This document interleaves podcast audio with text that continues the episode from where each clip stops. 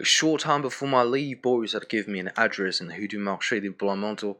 All he had said in his letter was that things were not matching too badly, and I assumed that he was back at the Hotel Scribe and touching his hundred francs a day.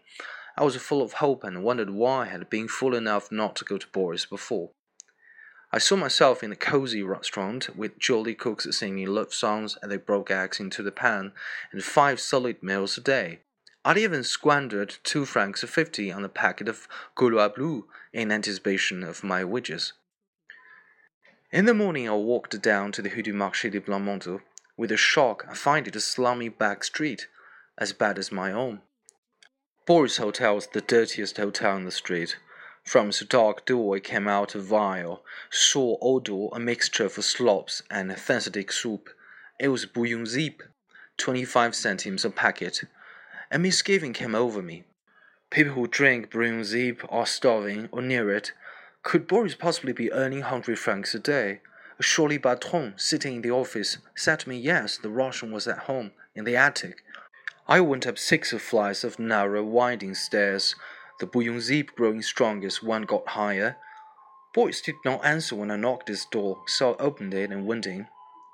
The room was an attic, ten feet square, lighted only by a skylight. Its sole furniture was a narrow iron bed seat, a chair, and washhand stand with a one-game leg.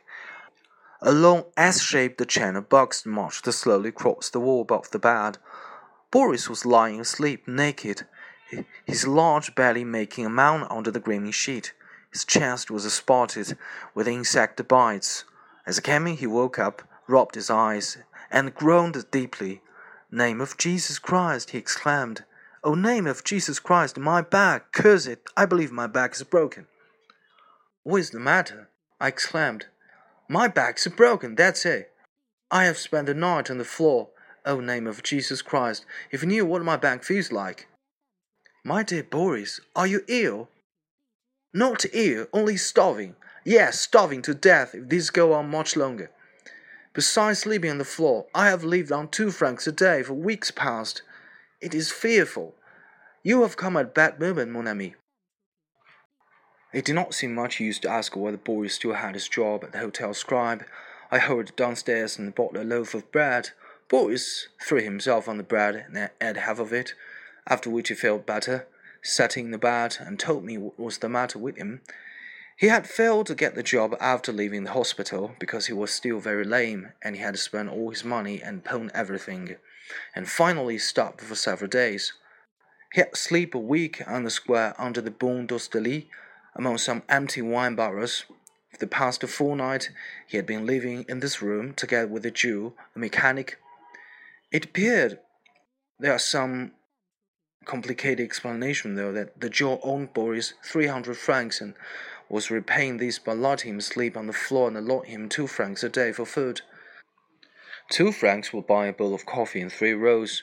The Jew went to work at seven in the mornings, and after that Boris would leave his sleeping place and get into bed. He could not sleep much, even three, only to the box, but he rested his back after the floor. It was a great disappointment when I had come to Boris for help, to find him even worse off than myself. I explained that I had only about sixty francs left and must get a job immediately. By this time, however, Boris had eaten the rest of the bread and was feeling cheerful and talkative. He said carelessly, Good heavens, what are you worrying about? Sixty francs? Why, it's a fortune. Please hand me that shoe, mon ami. I'm going to smash some of these bugs if they come within reach. But do you think there's any chance of getting a job? Chance? It's a certainty. In fact, I've got something ready. This new Russian restaurant which is to open in a few days in the Rue du Commerce. It is une chose entendue that I'm to be maître d'hôtel.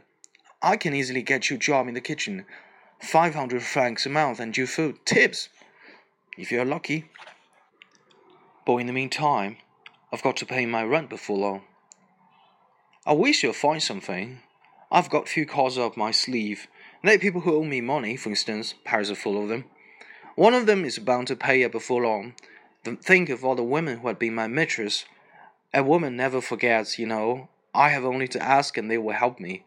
Besides, the Jew tells me that He's going to steal some magnetos from the garage where he works, and he will pay us five francs a day to clean them before he sells them.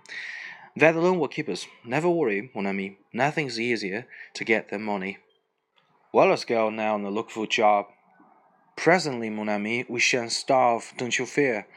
It is only the fortune of war. I've been in the war's whole scores of times. It's only a question of persisting. Remember Foch's maxim, attaquez, attaquez, attaquez. It was midday before Boris decided to get up. All the clothes he now had left were one suit with one shirt, collar and tie, and a pair of shoes almost worn out, and a pair of socks all holes.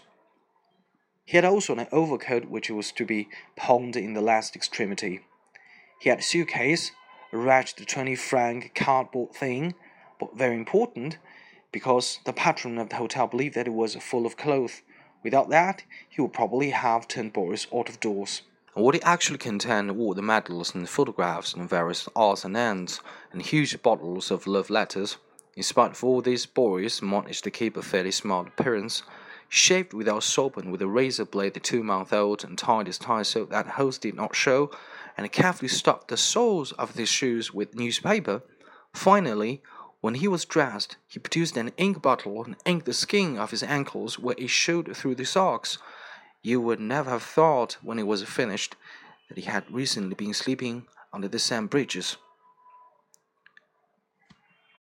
We went to a small cafe of the Rue de Rivoli, a well-known rendezvous of hotel managers and employees. At the back was a dark, cave-like room where all kinds of hotel workers were sitting, small young waiters, others not so small and clearly hungry, fat pink cooks, greasy dishwashers, battered old scrubbing women. Everyone had an untouched glass of black coffee in front of him. The place was, in fact, an employed bureau, and the money spent on drinks was the patron's commission. Sometimes a stout, important-looking man, obviously uh, a restaurateur, would come in and speak to the barman, and the barman would call to one of the people at the back of the coffee.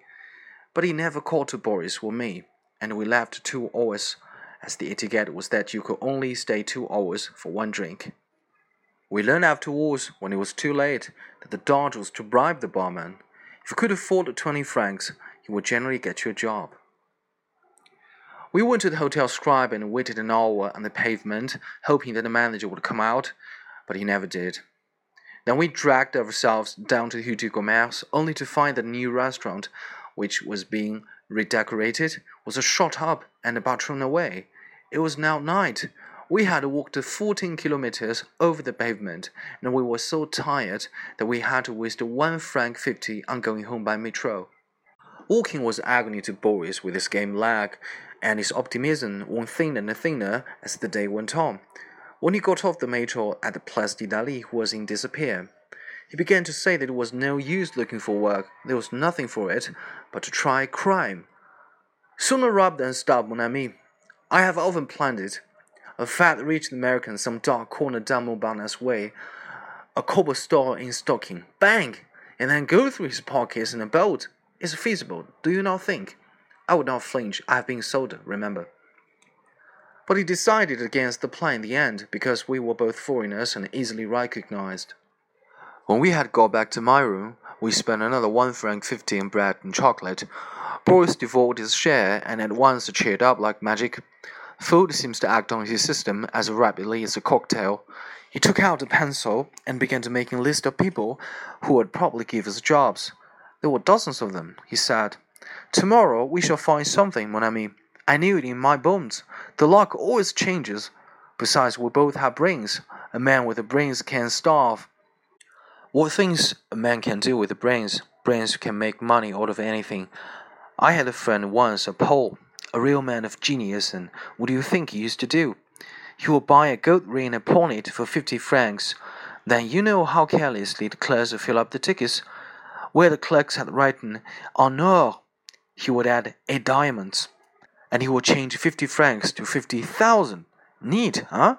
Then you see, he could borrow a thousand francs on the security of the ticket.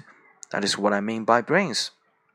For the rest of the evening, Boris was in a hopeful mood, talking of the times we shall have together when we were waiters together at Nice or Biarritz, with the smart rooms and enough money to set up mattresses.